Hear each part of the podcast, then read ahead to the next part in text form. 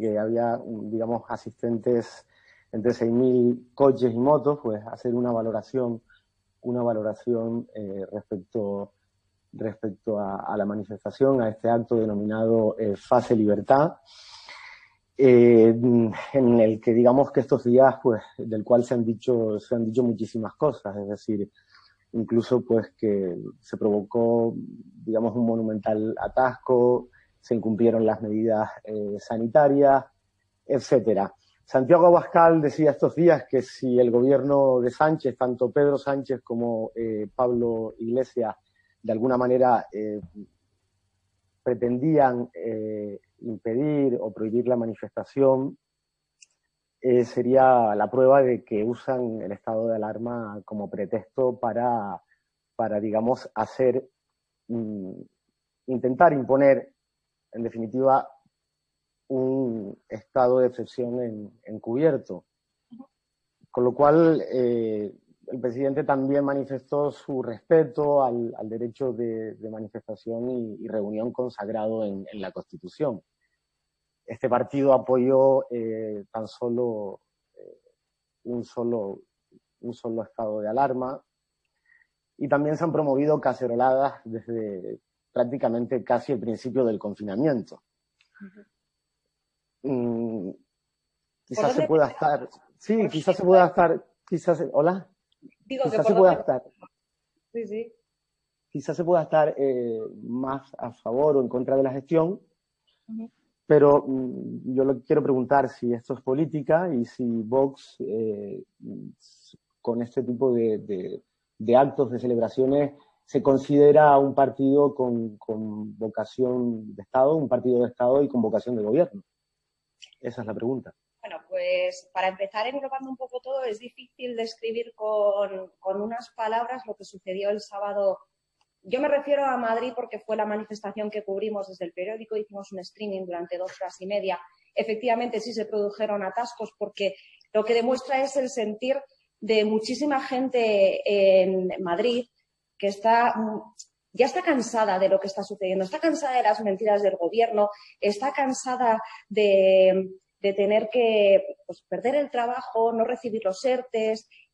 el propio gobierno es el que dice que ya veremos cuando tomamos eh, pues eso, acciones en definitiva, cuando vemos esas responsabilidades que hay que asumir. Es mucha la gente que ya está cansada. Eh, si Vox tiene eh, sentido de Estado, es un partido de Estado, sí, ¿por qué no? O sea, no entiendo por qué Vox no debería serlo. Eh, evidentemente, eh, bueno, es que había muchísima gente. Mantener la distancia de seguridad se complica con tantísima gente. Todo el mundo estaba aportando sus mascarillas, sus guantes y bueno, se intenta hacer de la manera más ordenada posible. Sí, bueno. había muchísima gente, eso es innegable, ahí están las imágenes. Bueno, sí, simplemente eh, se lo decía por estos días, pues yo he visto actitudes como el señor Almeida en Madrid, eh, con, Rita Maestre de Podemos, donde digamos está eso hay que sí, sí, porque una cosa es cómo nos están gobernando, el espectáculo lamentable que se está dando semana sí, semana no en el Parlamento, en el Congreso de los Diputados, y otra cosa bien distinta es lo que está sucediendo en la ciudad, en Madrid. Aquí estamos viendo un ejemplo que, muchos políticos eh, a nivel nacional, porque esos son los que nos representan a todos, para eso les pagamos nosotros su sueldo, nosotros somos sus jefes, y ellos tendrían que aprender un poco de lo que está sucediendo, porque tenemos un problema y tenemos que arrimar todos el hombro.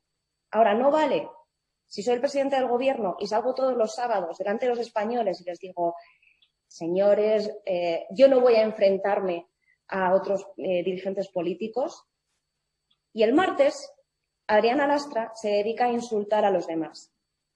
Es que eso no vale. Es que si no estás insultando a los demás, no está insultando a los demás nadie de tu partido. ¿Qué sucede en Madrid? Que en Madrid todos se ponen de acuerdo en vamos a escuchar, qué es lo que tenemos que hacer, prioridades. Esto, esto, esto. Esto no sucede a escala nacional. Y prueba de ello es lo que estamos viendo semana sí, semana no. Sí, bueno, es que también se ha puesto como ejemplo pues, eh, Portugal, es decir, eh, el, estado de, crispación y, demás. de alguna manera.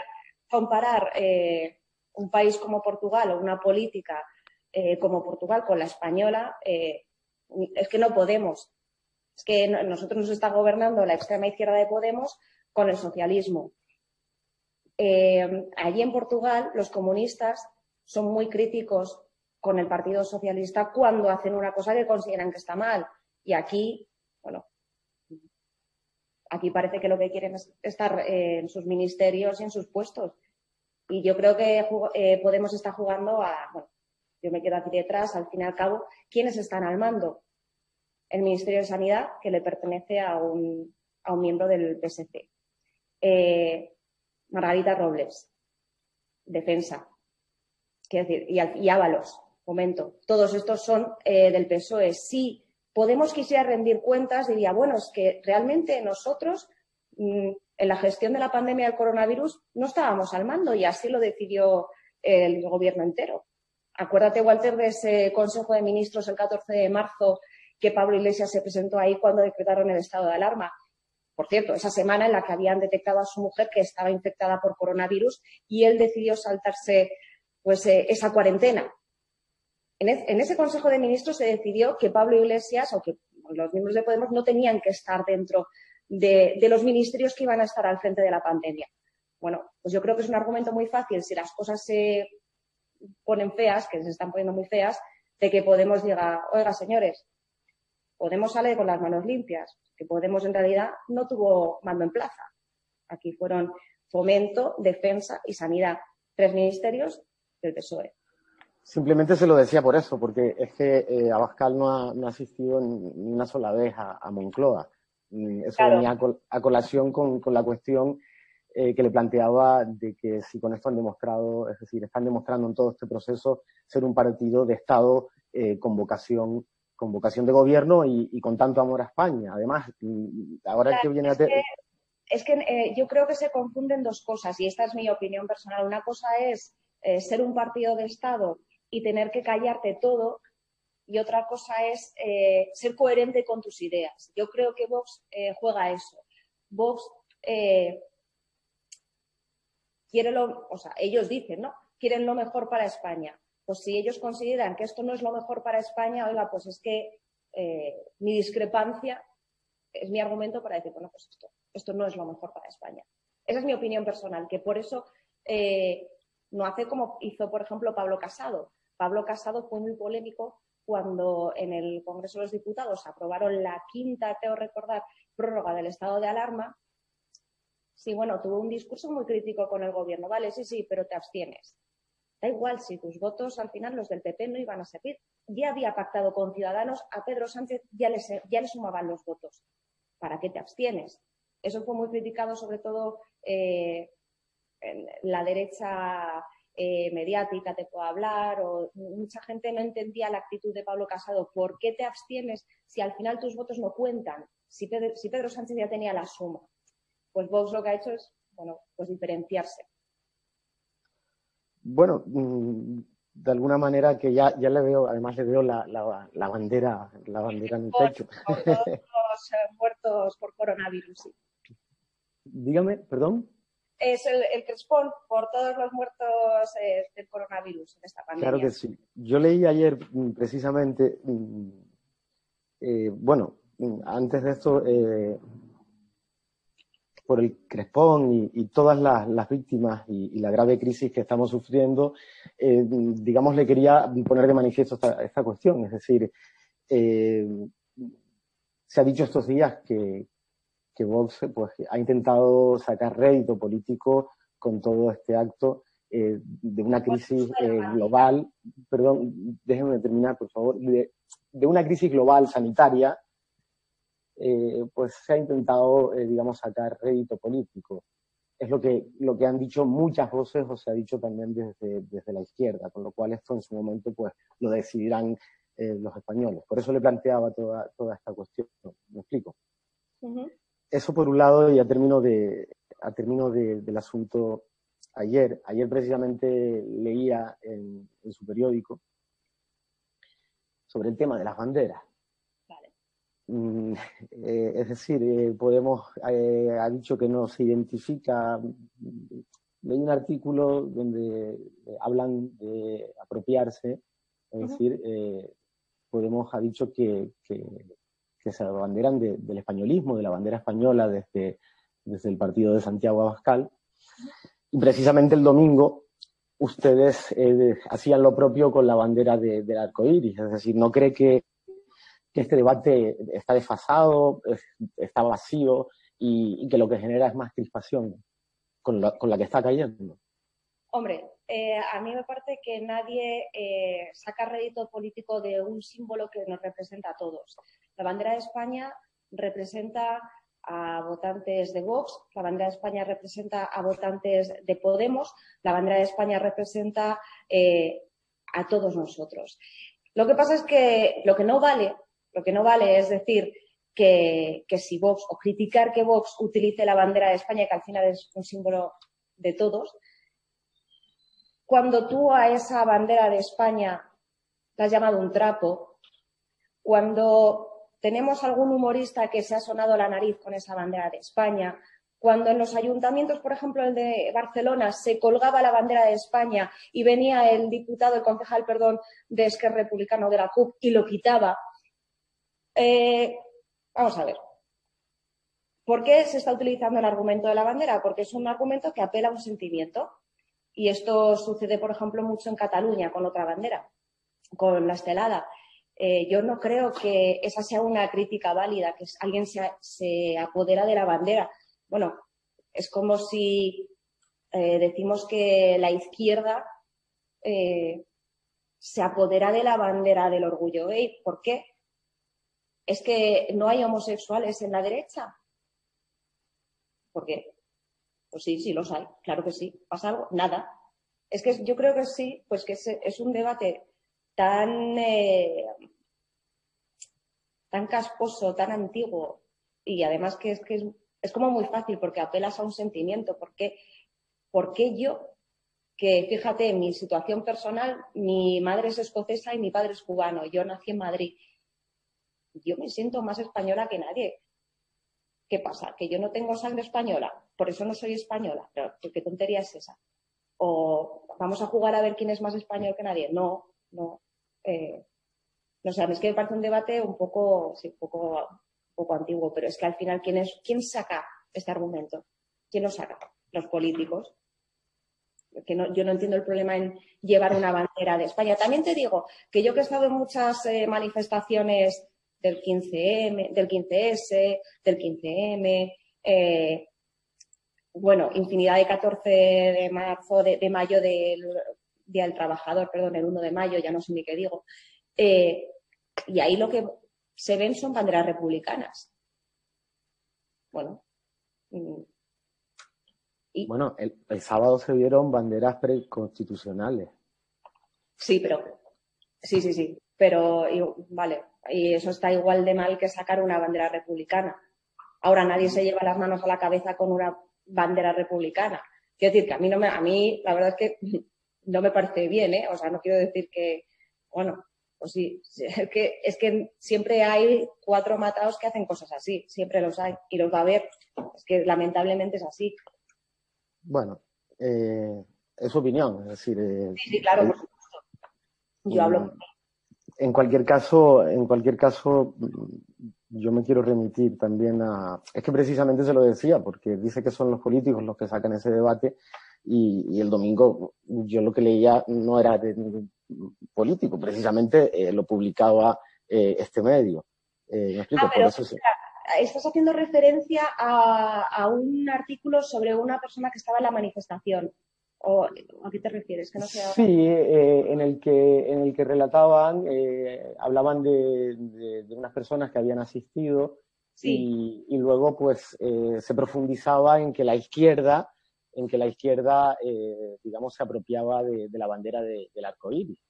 Pero un artículo del, diario, no, no, de ningún político. Entonces luego, eh, ayer pues salió lo de Podemos. Entonces por eso yo le preguntaba que, como bien me ha contestado, que, estos debates pues son ya casposos y, desfasados. Simplemente era por eso. Sí, sí. Sí, sí, es que nosotros eh, durante la manifestación encontramos un testimonio de una, de una pareja de lesbianas que estaban casadas, que votaban a Vox, y que eran inmigrantes. Y pensaba que te hacía referencia a eso, pero vale, vale, vale. Luego mm, quería hacer referencia a dos asuntos. Eh, uno de ellos es, del 12 de mayo, sobre el 12 de mayo. Eh, OK Diario, eh, digamos que contabilizó el relato de hasta 10 grandes corruptelas en la compra de material sanitario por parte del gobierno de España. Quería, quería preguntarle por ese asunto. Bueno, pues hablemos. yo creo que todo se engloba en lo que se está viendo ahora. Es decir, ¿Qué nos decía Fernando Simón, el director del Centro de Alertas Sanitarias? Nos decía, eh, las mascarillas no, funcionan. O sea, no, eso no hay que ir, esto no es China, no hay que estar con mascarillas. Luego nos dicen que sí, que es que las mascarillas son eh, importantes. Vale. Eh, ¿Qué es lo que nos enteramos ahora? Que no había dinero para, suministrar a toda España con mascarillas. Mentira. vamos a comprar test. Test masivos. España es el país que más test hace. Bueno, vamos a gastar no sé cuántos millones. Luego te das cuenta que compran test y esos test son defectuosos, que ni siquiera estaban reglados. Eh, es que son escándalos tras escándalos tras escándalos y que luego además ves quiénes están detrás de empresas, de distribuidoras afines al gobierno y dices, pero bueno, eh, se están riendo de nosotros. ¿Qué, ¿Esto qué es? Esas son preguntas que se hace muchísima gente nosotros lo que hicimos sí, creo que... Hola. Hola. Se va un poco la conexión. Hola. Hola. Sí, se va un poco la, conexión.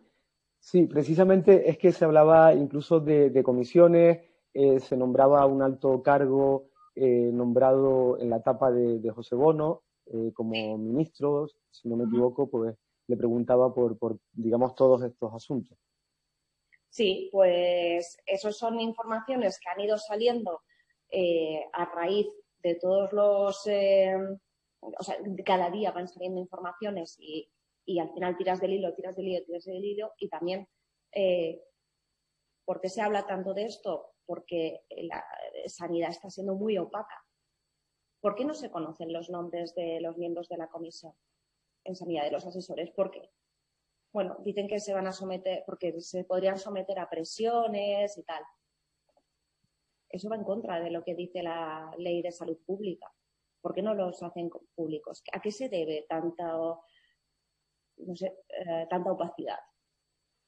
Es que es eh, una tras otra. Entonces el gobierno al final eh, se está dedicando a, yo creo que a echarse piedras sobre su propio tejado, porque o a borrar documentos ¿Por qué Sanidad ha borrado documentos de su página web? Como ha sucedido, por ejemplo, con esos documentos que alertaban sobre la crisis del coronavirus, fechados con el 3 y el 6 de marzo.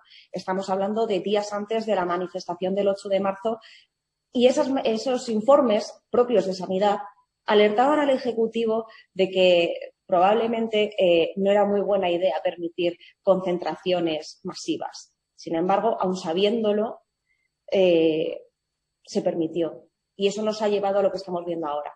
Esa información también la han publicado desde, su medio. Y, bueno, además eh, también me imagino que habrá tenido hoy un día un día ajetreado, eh, no solo por la dimisión ayer, que todo esto viene a colación, está relacionado, el asunto del 8M, que lo publicaba OK Diario sobre el 25 de mayo, y bueno, ha venido pues esta rueda de la que hablamos, que ha, traído como consecuencia, eh, digamos, eh, eh, la destitución de, del coronel de la Comandancia de Madrid, Pérez Cobos, y bueno, mm, con el argumento del gobierno de pérdida de confianza, y esta, esta misma mañana otra, otra nueva dimisión. Es decir, la información, quería preguntarle por todo este asunto y la información, la última información que tiene al respecto, porque además ha dimitido el, director, el director adjunto operativo en el día de hoy eh, de la Guardia Civil. Sí, Laurentino Ceña.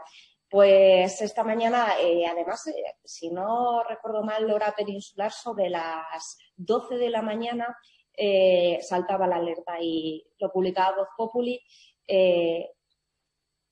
Ceña presentaba su dimisión 24 horas después de la destitución de Pérez de los Cobos Y bueno, es que eh, lo que se está viendo es que es a raíz de la instrucción eh, que se está llevando a cabo, sabes que están imputados Fernando Simón y el delegado del Gobierno en Madrid, José Manuel Franco, por permitir esas manifestaciones, actos multitudinarios, entre los que se engloba además las manifestaciones del 8 de marzo. Eh, la investigación habla de unos informes, o está basado en unos informes de la Guardia Civil. Dentro de estos informes, además de información periodística, están estos informes de sanidad, que los que hablábamos hace un momento que Sanidad borró. Bien, como bien has dicho, Marlasca destituía o el argumento alegaba que destituía a Pérez de los Cobos por una falta de confianza. Eh, horas más tarde supimos que no, que lo que había sucedido es que habían sucedido unas llamadas durante la jornada de, entiendo que del domingo, eh, en el que le estaban diciendo que le informara de cómo iba la investigación, porque al gobierno le interesaba saber lo que estaba sucediendo. Eso no lo puede hacer eh, ningún miembro de la Guardia Civil, porque esto es eh, policía judicial, los están investigando, esto, no es, esto es un delito, esto no se puede hacer. Eh, bueno, le destituyen, pérdida de confianza y ahora conocemos esta dimisión. Una dimisión que, bueno, pues que lo que yo he podido hablar con fuentes de la Guardia Civil, con las que he estado hablando esta mañana, dicen, bueno, es que el siguiente que venga y que le vuelvan a pedir información sobre un caso que está siendo instruido, que está se está judicializando en este momento, cualquier guardia civil dimitiría, porque es que lo que le están pidiendo mm, es que eso, eso por sí mismo es un delito. No se puede dar información eh, o filtrar informes al gobierno al que están investigando, a miembros del gobierno, en este caso a, eh, a una persona que está en sanidad. Eso no se puede hacer. Y eso es lo que le están pidiendo. Y lo que ha hecho Fernando Grande Marlasca, el ministro de Interior, que además Fernando Grande Marlasca de profesional es juez. Y fue un juez que hizo muchísimo eh, durante la época más dura de ETA en España. Es una barbaridad. Es una barbaridad que le esté pidiendo a la Guardia Civil que le dé información sobre un caso que se está ahora mismo eh, tratando en un juzgado. Sí, antes, antes, dije, antes dije ministro de Sanidad, ministro del Interior tuve, tuve, un, tuve un lapsus. Mm. Muy bien. Yo creo que, que, vamos un poco ajustados de, de tiempo. Y, nada, eh, podríamos eh, en próximas ocasiones, en próximas ediciones, eh, contar con usted. Ha sido, la verdad, que un auténtico, un auténtico placer. Otro. Muchísimas gracias. Chao. Un fuerte abrazo. Chao, chao.